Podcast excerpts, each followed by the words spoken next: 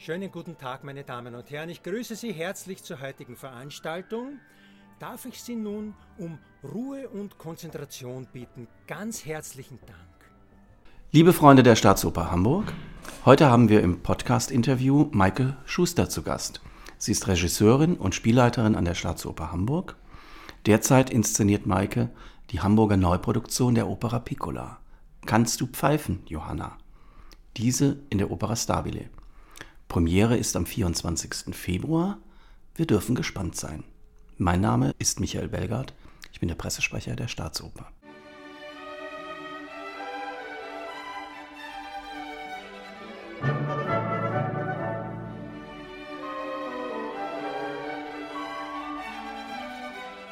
Liebe Maike, zunächst einmal herzlich willkommen hier in der Podcast-Redaktion. Vielen Dank, dass ich da sein darf. Ja, sehr gerne. Opera Piccola, das ist für Hamburger Opernbesucher seit über 20 Jahren ein Begriff im Opernangebot für junge Zuschauer. Was ist das Besondere in diesem Jahr? Und das Besondere in diesem Jahr ist erstmal, ja, dass wir gar keine Kinder dabei haben ursprünglich, dass leider der Chor der Alsterspatzen so okkupiert ist in dieser Spielzeit, dass sie bei uns nicht mitsingen können. Aber wir haben ein fantastisches Stück, was sich für Kinder gut eignet. Insofern hoffe ich, dass die auch alle ins Publikum können. Und ich habe zwei Kinder dazu erfunden. Und da freue ich mich besonders drauf, trotzdem auch mit denen arbeiten zu können, also mit Kindern und für Kinder. Sehr gut, sehr gut.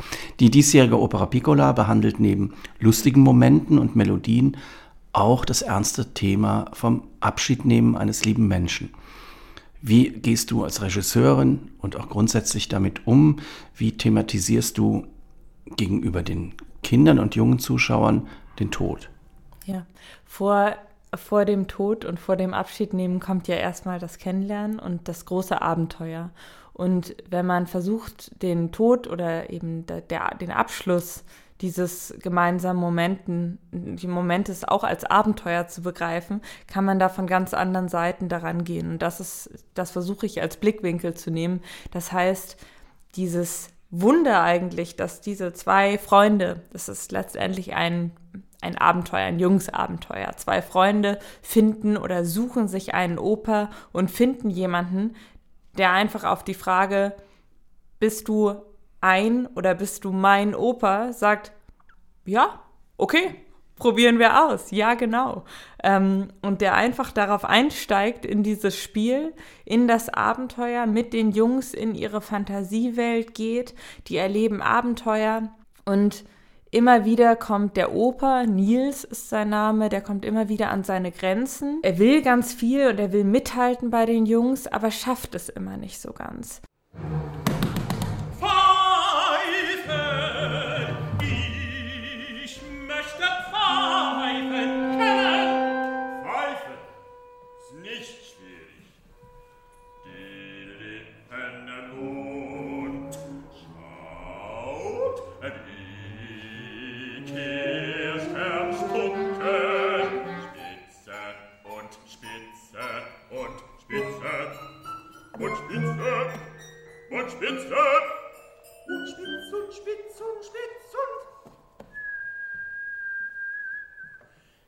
Und das führt dann eben zu mehr und mehr Schwächeanfällen und irgendwann zu dem Ende dieser generationenübergreifenden Freundschaft, dadurch, dass einer einfach verschwindet.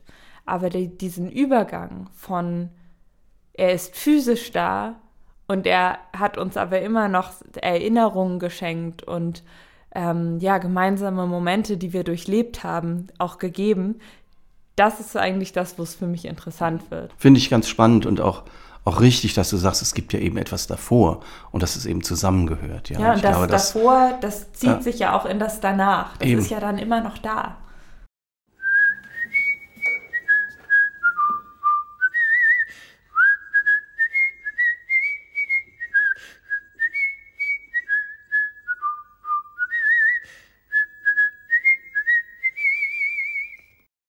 Es ist deine erste Regiearbeit hier an der Staatsoper. Du bist ja sonst Spielleiterin und äh, unterstützt äh, andere Regisseure bei den Produktionen, nimmst Produktionen wieder auf, schaust, dass das alles äh, äh ordentlich äh, und gemäß Regiebuch und Re Regiegedanken ähm, alles so über die Bühne geht, wenn ich dann die Fledermaus denke, was eine unglaubliche Arbeit war, das wieder aufzunehmen. Dankeschön. Wie empfindest du das jetzt, wenn du jetzt selbst die Regiechefin bist? Wie ist das so für dich, das Arbeiten? Ja, das ist immer eine große Freude. Also auch in den Wiederaufnahmen macht es mir eigentlich besonders viel Spaß, ähm, wenn man die Ordnung, sag ich mal, wiederhergestellt hat, zu schauen, wo kann man die SängerInnen noch besser zu unterstützen darin, ihre Kunst voll auszufalten? Wo kann man noch mehr Spaß finden in Momenten oder Interaktionen und auch manchmal den SängerInnen helfen, über sich hinauszuwachsen? Und das ist eigentlich das, was mir dann auch, wenn man die Zeit hat, bei den Wiederaufnahmen am meisten Freude bereitet. Und hier kann ich das natürlich von vornherein schauen, mit wem darf ich jetzt arbeiten und wie können wir gemeinsam diese Charaktere bestmöglich darstellen.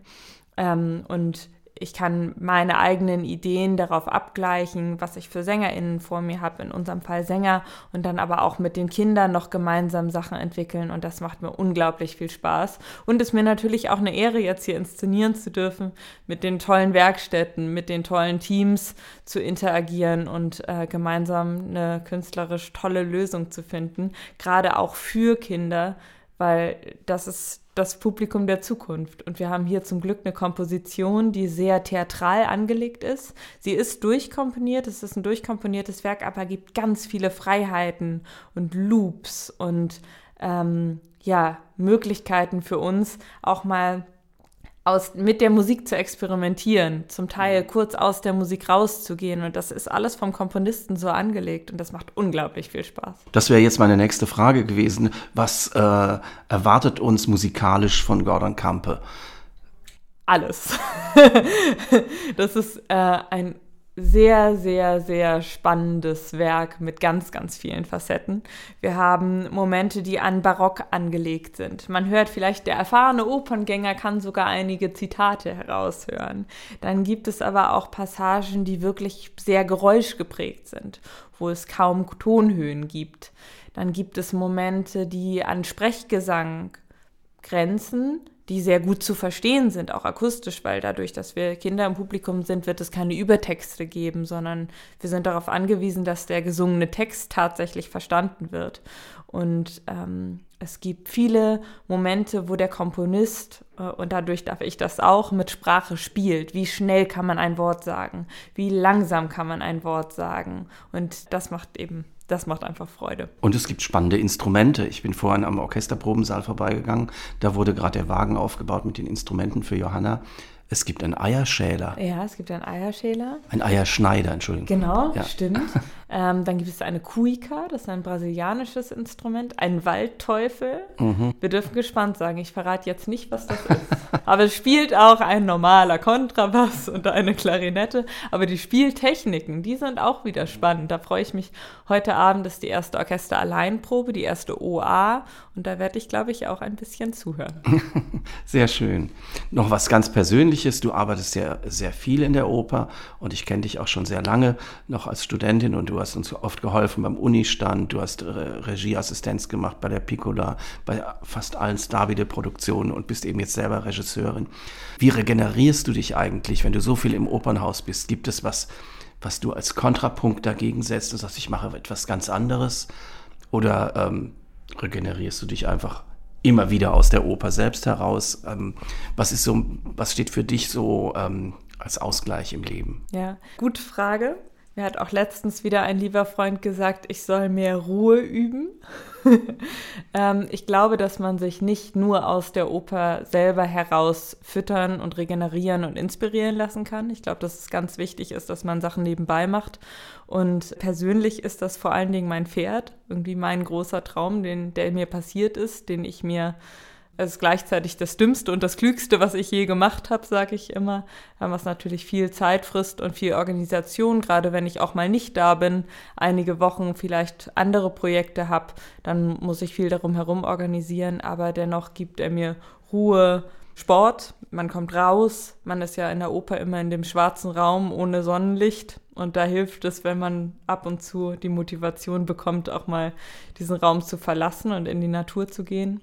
Und auf der anderen Seite gehe ich auch gerne mal am Wochenende aus und merke, dass mir das auch ganz viel Energie gibt, mal wieder ja, in der Stadt zu sein und unterwegs zu sein und nicht immer hier, wo man ja auch viele die Abende verbringt und dann vielleicht doch lieber gleich ins Bett möchte und sich erholen möchte, wenn man sich doch mal dann ja den Kick gibt und mal sagt, ich gehe doch aus.